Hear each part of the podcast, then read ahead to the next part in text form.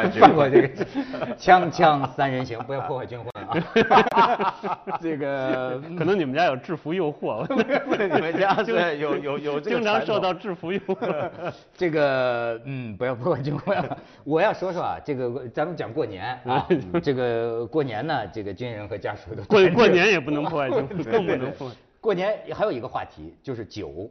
我发现呢，这个冯老师刚才我发现一个细节，他这个录两集啊，他拿拿拿拿个拿个小，呃这很很有品味的一个小嗯西湖，他喝的是什么小二还呃是，whisky 喝 whisky，whisky 嗯。我跟你讲，就是我也试过，就有有时候主持节目我上台，我拿一小二喝两口，嗯。哎，曾经好过，嗯。哎，发这个状态就好了，嗯。但是后来发现一个问题，越喝越多喝多，就你控制不好这个量，你知道吗？后来啊，我问过很多，包括他们玩摇滚的，是。我说你们喝点儿上去行不行嗯？他们就说主要是很难喝到那个点儿 上，你一喝过了呀，你就控制不住了，控制不住。我呢是这样，我是呃上台的时候呢是舌头，就是我只要让舌头软了，所以我不需要脑子嗨，脑子呃见着二位就可以嗨，对吧？见稍稍当然见美女也可以嗨，呃更是这个舌头，要不然我也我早先是个结巴，所以说哎如果不能是啊对我小时候是个结哦巴，我如果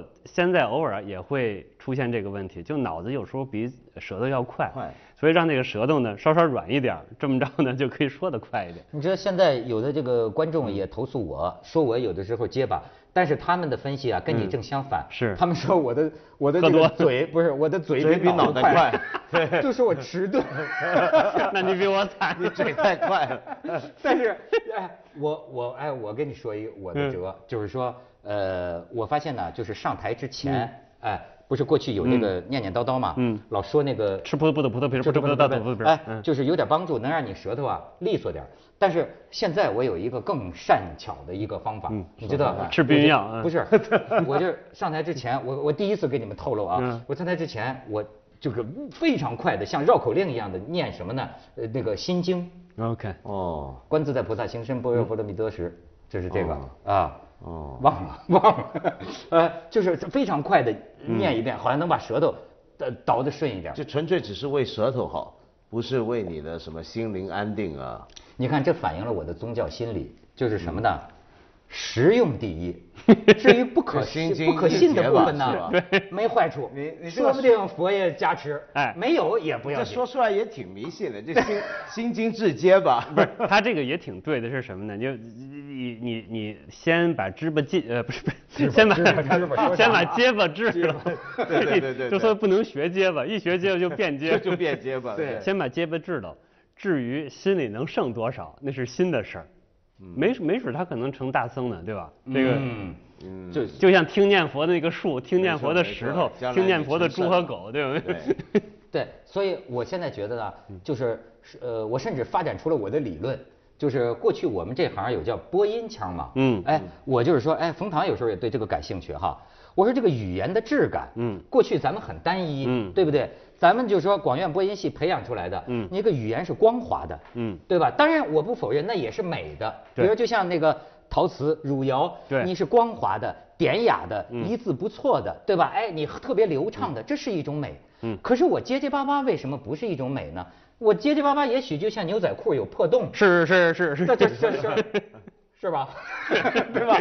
他他也是，而且有时候他生动。哎，中国赏过欣赏这个画，过去第一条叫气韵生动。有时候我觉得我结巴一点啊，嗯还生动气。韵哎生动。真实一点，就把你内心那种对吧小狡猾都能暴露出来。对对对，这这就是嘴跟不上大脑的迟钝，是吧而？且我常常觉得不同的人的声音是有不同的美感的嘛。但这个声音就主要你有没有找到对的言语跟它搭配的声音？像那天我们跟余秀华做节目，嗯哎他朗诵他的诗，那余秀华自己觉得他声音不行，因为他我们知道他说话比较有点费力有点费力嘛。听到我感动。对，但是就像他那回在人大诵诗，学生们也很感动。但就因为你知道那个诗是他写的，是他写诗的时候是有他的声音在的，没错儿，那个声音是他自己的声音。当他这么说出来，那是他的一个。他带了很多的信息。从我这个角度看，这也是为什么我有一个这个微信公众号，就整天是读书在睡觉，我唠叨几几个诗。有时候我因为在翻泰戈尔嘛，嗯嗯泰戈尔《飞鸟集》翻完，我拿英文读读泰戈尔，然后自己读读我自己翻的。虽然我声音肯定没有窦老师好听，那专专业嘛。你认识到这一点还是很好的。我毕竟不是那两位，没有这个。不，我写作也没有你写的好吧？哎，你认识这点也挺好的。但是呢，我觉得大家好像喜欢读，还是因为是我翻的，我自己用自己的语言，哪怕那个英文我是垂杨柳味儿的英文，就是喝喝点酒之后或许会好一点，我也没纠正，大家也就认了。其实呢，特别特别惨的时候，你敢于暴露自己弱点的时候，这个大家也挺开心的。说这么一个人终于有点弱点，妈咪太高兴了。哎，是，嗯，所以还是要真，要真。而且就是我发现你们作家呀，就是这两年老爱说一个词儿，就是情怀，是吧？嗯。就说好像这人要有情怀。可是我自己的生理感觉啊，你就没情怀。我觉得对，但是我觉得更更决定更决定结果的是状态。嗯。就是可能因为我干的这个行业。就你当时你这个人呐，你比如说你喝点小酒，是，你是为了一个你处于一个什么状态？嗯，这个状态啊，呃，特别重要。但这个状态就是，我觉得就沿着刚才冯唐老师讲的，就是你的，你你你能不能很真实的把状态表达出来？真实到什么地步？我记得以前我看有人写影评啊，嗯，写这个德国一个大电法斯宾达，嗯，法斯宾德对，法斯宾德。的电影，嗯，他他说法斯宾德的电影为什么好看感人啊？他提到这么一句话，我觉得很有意思。他说法斯宾德这么勇敢，嗯，勇敢到一个地步，乃至于他把自己最虚弱的、最卑鄙的、最怯懦的那一面，不好最不好意思都拿出来，对的，坦然的交给大家了。嗯嗯，那这是真我直接出来了。这个东西我觉得是。是是最难最难，但这样的状态，嗯，这样出来那么的真实，就跟文化学者不不不，我怎么又？接着这个，接着这个说呢，其实写小说道理是一样的，就是你要迈两个大坎儿，一个大坎儿就是自己这个坎儿，一个这个坎儿呢是所谓社会的坎儿。社会坎儿就无非是哪些是禁忌，哪些是能说，哪些不能说。黄啊什么这些。哎，这些有可能还容易迈过来。你毕竟说 OK，我大不了不出了，我大不了这个编辑好好给我剪剪，对吧？了解规则就可以。了解规则，我你可以选择这个按这个规则出，可以选择你自己搁心里，但是你跟那还是能迈过去的。自己这个坎儿在很大程度上更难迈。自己的坎儿意思是说，OK。你敢赤身裸体把精神赤身裸体示给人吗？嗯，你敢吗？嗯，特别是什么呢？年岁大了，你所谓带引号的见识教养多了，你会出现说，哎，好像我能看看清看什么风轻云淡，一切都是浮云，看清好多东西。可是那个时候再冒出一些小念头的时候，你就很容易给它捏碎，说这太不值得一提了。你这么大人了，这么有有见识，你还为这个着急？丢不丢人呢？丢不丢人呢？丢得起这人吗？就经常说的嘛。但是这时候，我觉得最关键的一个创作者，甚至一个对吧？这个文化学者要保持 足够的谦卑和真实，就是你心里冒出来的，它就是存在，存在你给他好好看看，哪怕很蠢很幼稚，那有可能是最闪光的东西。这个是吧，所以这个你他这么一说啊，我又想起，你看为什么我我我们当不了演员呢？我那天就看见这个斯琴高娃讲一句话，他说就是我们演员容易吗？我们演员就是把你们平常最见不得人的那些情感，嗯。我袒露出来给你看。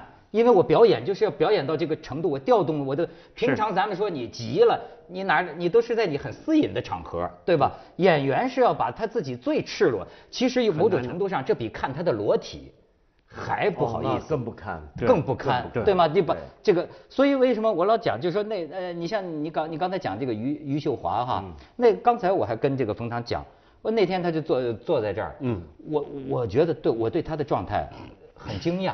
他让我很惊讶，因为不管他的诗写的怎么样啊，他毕竟是一个从小在农村长大的这么一个人呐，一辈子几乎没到过这种到电视台这种场合。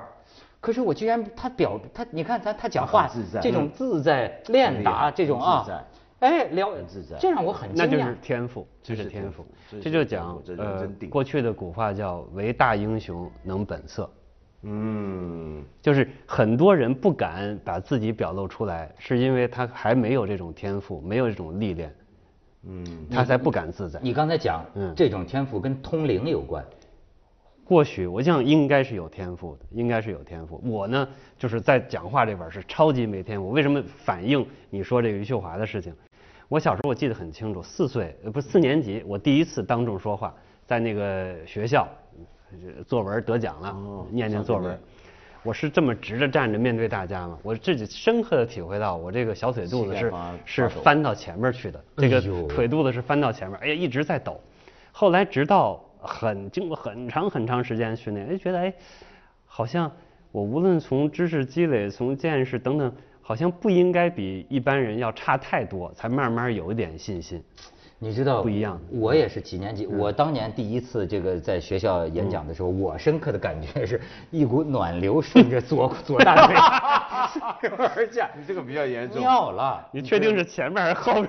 我觉得后来他们说确定是左边吗？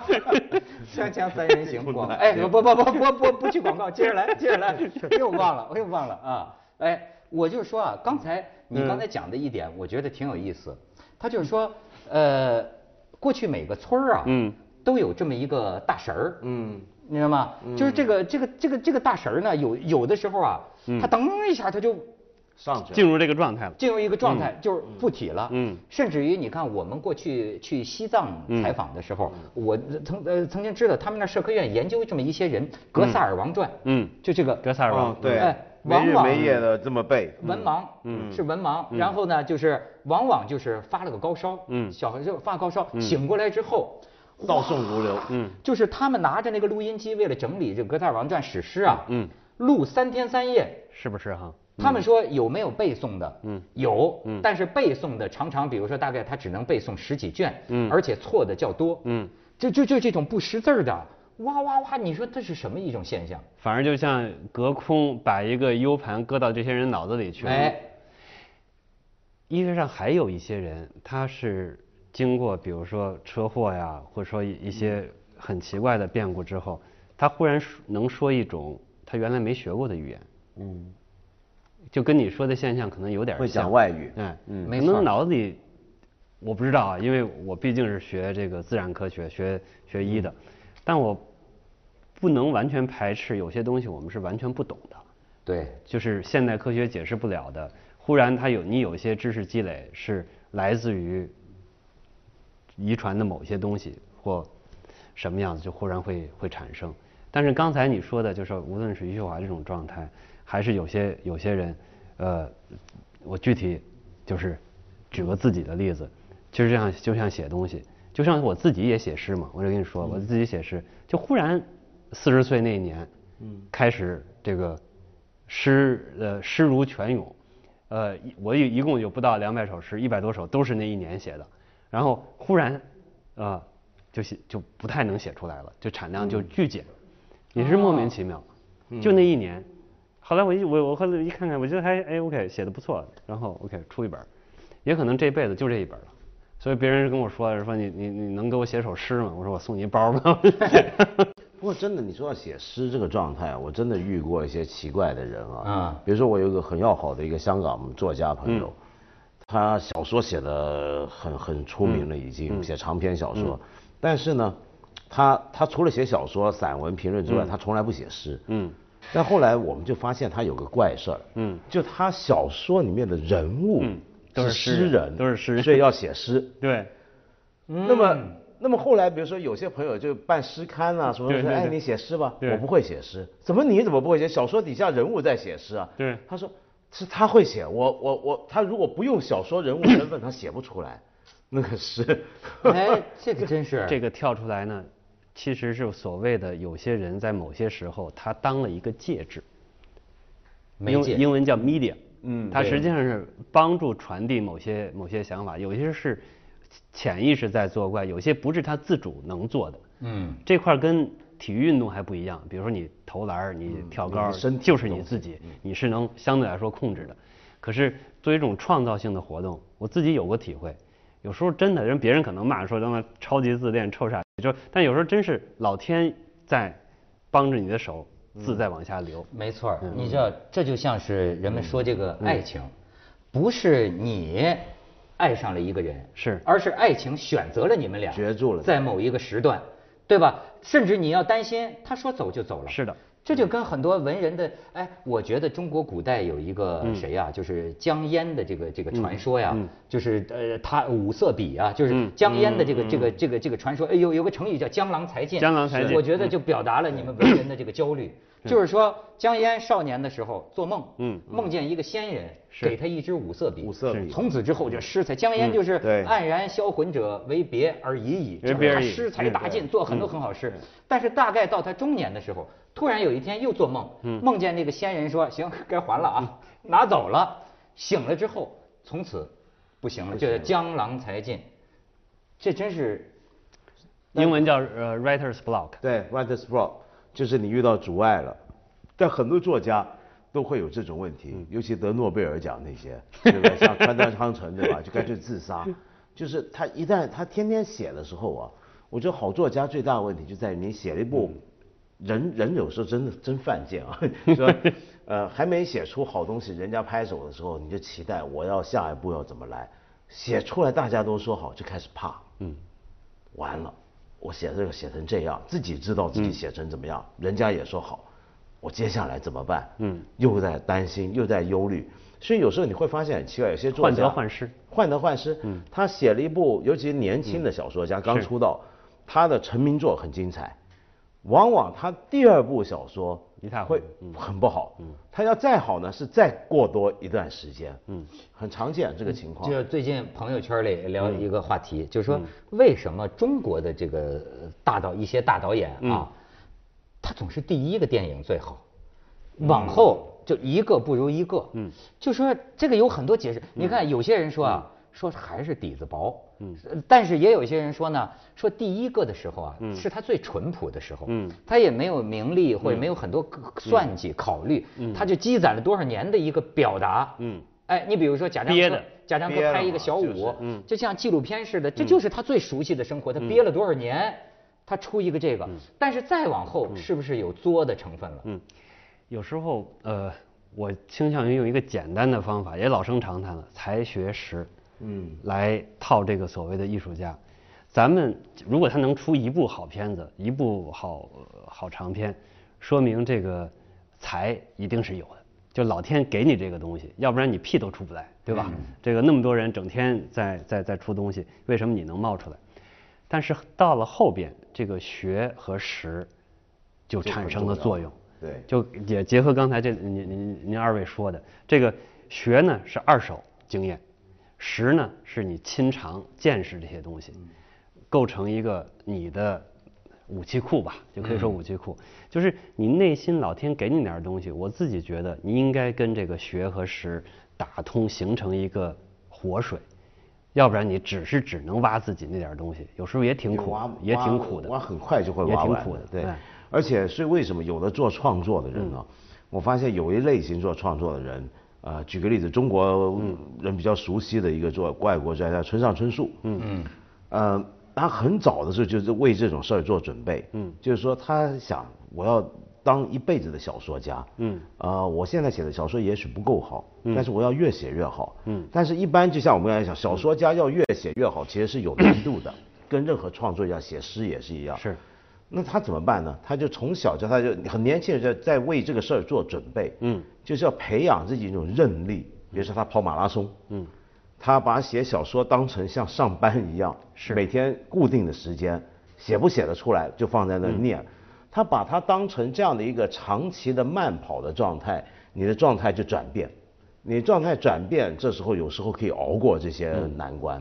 但是你说这跟他们这个成名成家之后啊，嗯，离自己原来熟悉的那个生活远了有没有关系？这时候我为什么搬到了这个，又搬回了垂杨柳？嗯，啊，其实接着接着那个文涛，你刚才刚才刚才讲的，你刚才说的一个治结巴的这个 诀窍，我也我也教一个这个做作家的诀窍，其实三点，跟那个文道你刚才说呃这个村上春树也有关系。我觉得第一个，你要敢于开头，嗯，就别老整天这个这个呃憋着，这个开头开个头，嗯。第二个呢，要建立屁股跟椅子的友谊，你要坐得住。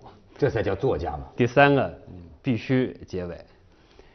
你必你必须结尾，就必须你把你写完，就是我们叫挖坑嘛。啊。我见过有一个朋友，他写过二十几个开头，那开头不是一个简单开头，两万多字、三万多字的开头，就没一个结尾的。这说到那个，说到说到说到马拉松，转回来呢，其实好玩在什么地方？就说地域这块儿，一方面就说像村上春树，我听到的意识呢，他是有规律的在不同国家会住个一两年，对，是不同的城市，对。我呢，因为工作这个机遇的问题，被迫到处乱跑，反而呢，我说回来多在故乡多住住。就是所谓的故乡，我的定义就是你在二十岁之前，十待十年以上的那个方圆五里，反而是更小的故乡。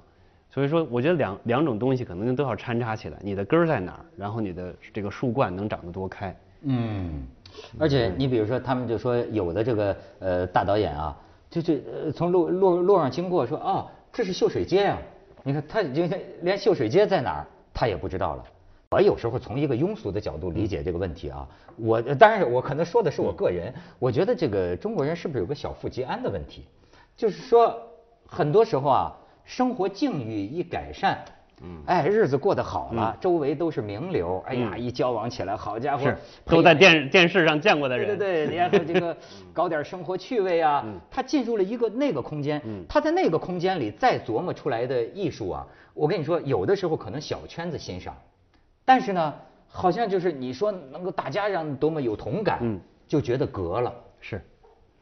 转转另外一个角度，就是他作为一个艺术家，你有没有办法跳出来看自己，看自己的作品，看自己的甚至三观，有没有可能在最大程度上，呃，用一个客观的角度来看，这太重要了。因为有时候我看咱们成名的一些导演的东西，明显三观上。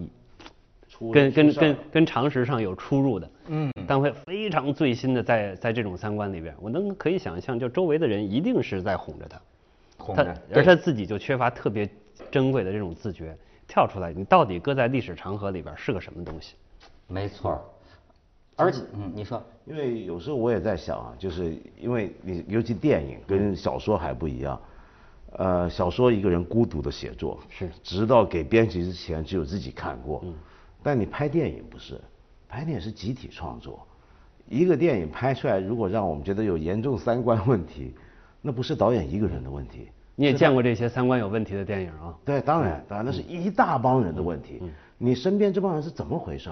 就是怎么你你从构思剧本到拍摄过程到你演员来演戏，难道整个过程所有人都觉得对，这是好的，就这么办？对，这会这样子吗？这好奇怪啊，是不是？哎，你为什么老用这个三观不正来看电影？这是个解释一下。啊，我觉得三观之外是技术问题。嗯，就是所谓故事编的圆不圆，画面拍的这个有意思没意思。但是说电影作为一个大众传播工具，我觉得更重要的是传播三观。呃，包括咱们说的，比如说女生有没有权利自己掌握自己的身体，像这些，如果你用一个这个。